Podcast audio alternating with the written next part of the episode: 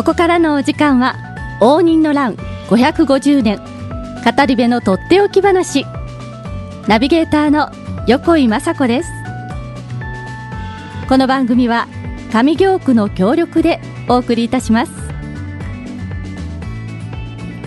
今月から新しくスタートしました。今年は上京の歴史の大きな転換期となった応仁の乱が勃発して550年という節目の年です。皆さんも教科書では応仁の乱勉強しましたよね。11年間京都が東陣と西陣に分かれて戦ってきたそんなお話ですが。現在上行では応仁の乱の戦いの後上行が復興してきた過程を紐解き今の上行の都市の成り立ちや街並み。人々の暮らしや営みなどについて再認識し次の世代へと継承していくため今日上行探訪語り部と歩く1200年連続講座をはじめさまざまなイベントを開催しています。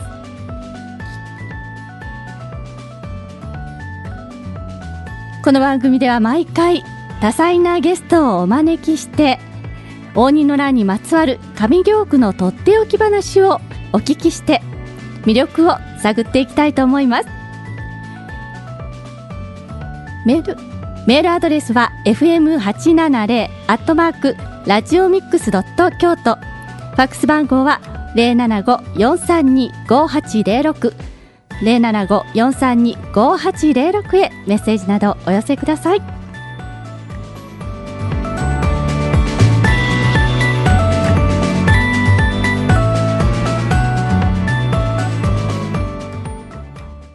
上行区では毎月25日を上行の安心安全点検日として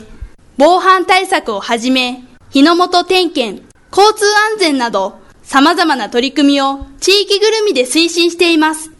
安心安全な街づくりの主役は皆さんです。誰もが笑顔で楽しく暮らし、優しさあふれるおもてなしの街、上行。京都府立大木高等学校放送部でした。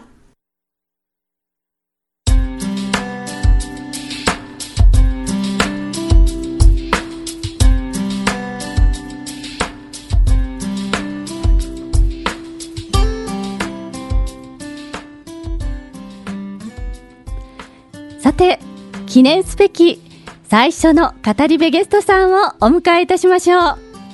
こんにちは。細尾正夫でございます。えー、応仁の乱東陣プロジェクト実行委員会の委員長をやっております。本日よろしく横井さんお願いいたします。よろしくお願いします。さて初回ということなんですけれども今先ほどから東陣という言葉を聞いたんですが、はい東陣って私初めて聞くんですね。あの西陣はね、あの京都有名ですよね東陣プロジェクトって一体どんなプロジェクトなんですか、えー、あの横井さん今おっしゃるようにあの西陣っていうのは西陣織等々で、はい、ごご存知の方非常に多いんですけれど、はい、東陣ってあんまり知られてないんですよね。うん、でもあの550年前に勃発しました大仁の乱っていうのは、はい、東陣に細川勝元という大将がいて、はい、え西陣に山名宗全という大将がいて11年間戦ったわけでありまして、はい、で当然西陣があるように東陣もあったと。なるほどところがよく知られてないということで、はいまあ、我々この応仁の乱の勉強研究をするにあたってじゃあ東陣の切り口で一度、えー、掘り下げてみようじゃないかっていうことで、えー、東陣プロジェクトっていう名前を付けたわけです。あなるほどそういう、まああのー、経緯があって今東陣プロジェクトというものが成り立っている。そうですね。ということなんですね。はい、ですから、あの、西陣と同じようにこれから東陣の認知度も高めて、はい、東陣も皆さんに知っていただきたい、はい、その結果東陣あっての西陣西陣あっての東陣ということで全体が盛り上がるとここが最後の目標であります。なるほど。やはり何といっても京都全体が盛り上がっていく。そういう、ね、なるほど。そういう経緯で東陣プロジェクトと今お話をいただきましたがでは少しここでこれまでの経緯などについてお聞きしていきたいのですが、はい、これまでどんな活動をしてこられたとかそうですね。ご紹介を。わかりました。あのそもそもこの東陣プロジェクトなんですけれど、えー、5年前にあの上京区で円卓会議っていうのが開かれましてこれはあの上京区にお住まいになっているさまざまな、えー、住民の方そこで仕事をされている方活動されている方いろんな分野の代表者が集まりまして、えー、この上京区地域をどうすればもっと良くしていけるかっていうことをですねいろんな観点から話し合うそういうような会議が母体であります。でその中に魅力発信部会ってありまして、はいえー、上京区の魅力をどのように発信することによって街を元気にしていけるかっていうところで、えー、これが母体になりまして2年前に生まれたのが、えー、今お話ししていただいている応仁の乱の東陣プロジェクトということなんです。はい。なるほど。じゃあ5年前にまずはその企画の元となる形が出来上がり、はい、そこから、えー、魅力を発信していけるそんな魅力発信部会というものが出来上がって、はい、そして東陣プロジェクト。そうですね。なるほど。そうなんですね。そしてその東陣プロジェクトの活動の内容とかはいかがですか？はい。もうさまざまな、えー、活動をもう2年間にわたってやっておりまして、はい。えー、いろんなシンポジウムをやったりとかえー、それからあの今年の5月ですね、はい、あの東陣の日というかなんかこう説明版って今までなかったんですよね。西陣あるんですよいっぱい。あそうなんですね、えー、ところが東陣のそういう説明版も何もなかったんで細川勝本邸の近くに、はい、えー、この東陣の説明版を作ったり。それともにシンポジウムをやったり、はいえー、それからあのいろんな上行のこう歴史を学んでいただくこう連続講座ですよね、はい、やったりとかもうさまざまやってきました。なるほど。で一番ね、ええ、もうどういうのかな面白かったっていうか印象に残ってるのが、はい。えー、去年去年の2月今年の2月じゃなくて去年の2月はい、えー、平成28年の2月13日に初めてこの東陣プロジェクトのシンポジウム「はい、応仁の乱今輝け東陣を訪ねて」ってやったわけですよ。はい、でまだ当時550年じゃなかったんでそうですよね。で、はい、まあ、応仁の乱とか歴史とか非常にどういうのかどちらかというとマイナーな話なんでですね。まああのシンポジウムを開くにあたって、えー、定員180名先着順ということでですね、えー、えー、第1回目チャレンジしたわけなんですよね。はい、で私自身あのー、まあいろいろと活動の中心でやったんですけれど。まあ、多分180人募集しても、まあ、50人か60人ぐらいしか来ないんじゃないかなっていうようなことでですね、まあ、あまりあの多くの方々来ていただくこと期待しなかったんですがなんとあの1時半からスタートだったんですけれど、はい。えー、12時ぐらいから1時間半前から続々と人が来られまして、当日の受付。当日の受付、はい、先着順です先着順、はい、はい、で12時半、えー、1時間ほど前になってくると、ええ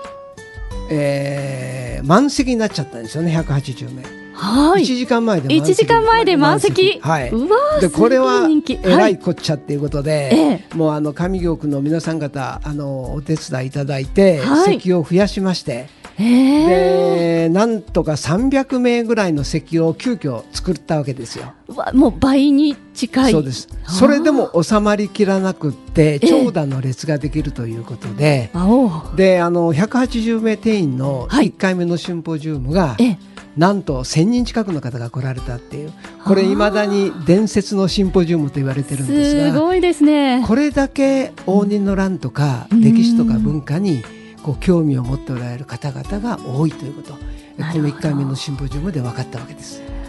そうなんですね、はい、いやでも本当に驚きましたねそんなにたくさんの方が来られていた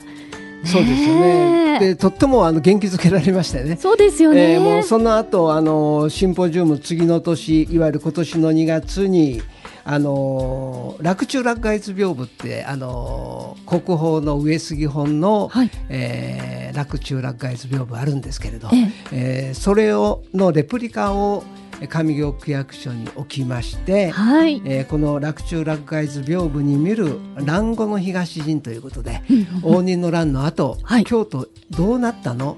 京都に住む人々の生活どうなったのっていうことを勉強するシンポジウムをやりましてですね、はい、これもあの定員今度は300名で今度は先着順じゃなくて申し込み受付ということでやりましてね、はい、でそれもえー、申し込み始めた初日でいっぱいになるというような形でやったり。そうなんですね、はい、もうあの今まであの3回シンポジウムやってきましたし、えー、あの本当にもう多くの方々がこの文化とか歴史に興味を持っておられるということでで、まあ、東陣プロジェクトはこの文化と歴史の、はい、えー、魅力力を活用して、うん、地域を元気にしていこうっていうことを、えー、進めてるわけでございます。なるほど。でもね今お話聞いているだけでもそれだけたくさんの方が興味を持たれて来られているということはもう十分地域にねあの活性化していますよね。でもまだこれからですよ。あそうなんですね。千人とか一万人ぐらい集めるようなシンポジウムやりたいですよね。楽しみですね。ぜひしてください。ちょっと難しいかもしれないですけど。いやいやいや、ねでも本当にそれぐらい歴史に興味がおありの方がたくさんいらっしゃることがまず分かったところからね、スタートですよね。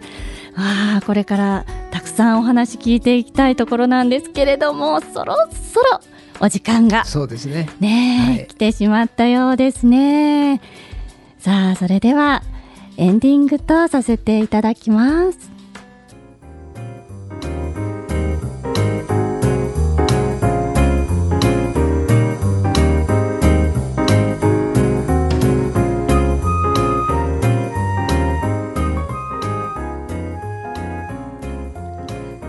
今月から始まりました。応仁の乱。550年。語り部のとっておき話。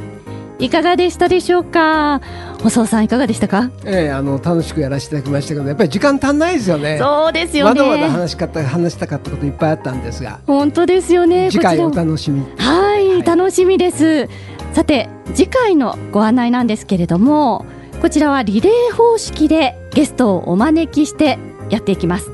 では次はどんな方にお越しいただけるのでしょうか？細尾さんからご紹介いただきたいと思います。はい、えー、次から本番でございまして、はい、えー、我が実行委員会の本命中の本命、えー、京都市の埋蔵文化研究所の山本正和さんにお話しいただくことになっております。なるほど、はい、じゃあ次回はまた違った角度から応仁の乱をそうですね語っていただける。どどちらかというと応仁の乱と地域の関係性みたいなところ中心にこう皆さんがお住まいにしておられるところ仕事をしておられるところと応仁の乱がどういう関係があったのかそういうところの切り口でお話しできるかなと思います。わあ楽しみです、はい、ね今日は細尾さんにお越しいただいて応仁の乱、えー、東陣プロジェクトの、まあ、成り立ちですね。これまでの活動やこれ,、えー、これからどんなふうにしていかれたいかという話を聞かせていただきました。いや本当にこれからが楽しみです次回も木曜9時に皆様にお耳にかかれるのを楽しみにしています。